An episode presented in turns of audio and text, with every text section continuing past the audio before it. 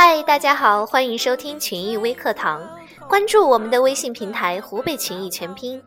今天给大家分享的是一个关于沟通的小故事。美国知名主持人林克莱特在某一天访问一名小朋友，问他说：“你长大后想要当什么呀？”小朋友天真的回答：“我要当飞机的驾驶员。”林克莱特接着问。如果在某一天你的飞机飞到太平洋的上空，所有的引擎都熄火了，你会怎么办？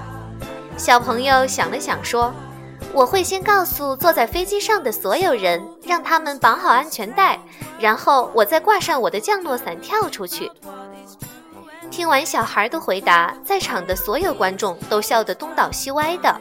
林克莱特继续注视着这个孩子，想看看他是不是一个自作聪明的家伙。没有想到的是，孩子被现场的笑声吓得眼泪夺眶而出，这才使得林克莱特发觉这个孩子的悲悯之情远非笔墨所能形容。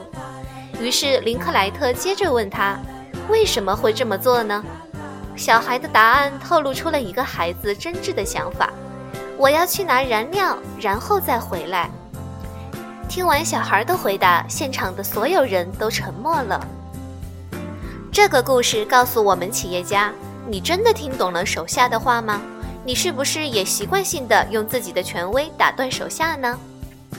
也许我们经常犯这样的错误，在手下还没有来得及讲完自己的事情前，就先按照自己的经验大家评论和指挥。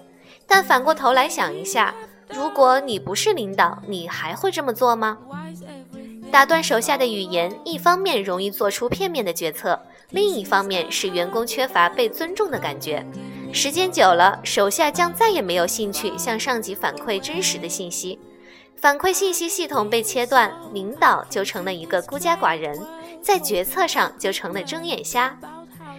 如果企业导入积分制管理，觉得员工的事情没有做好，又不想听解释，可以先扣除积分，也可以省去身心疲惫。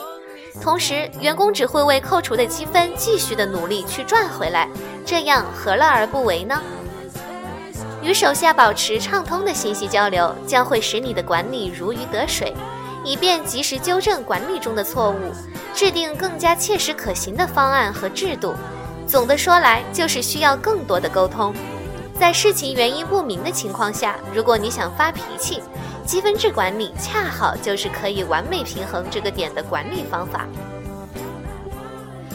好了，以上就是给大家分享的关于企业管理的小故事。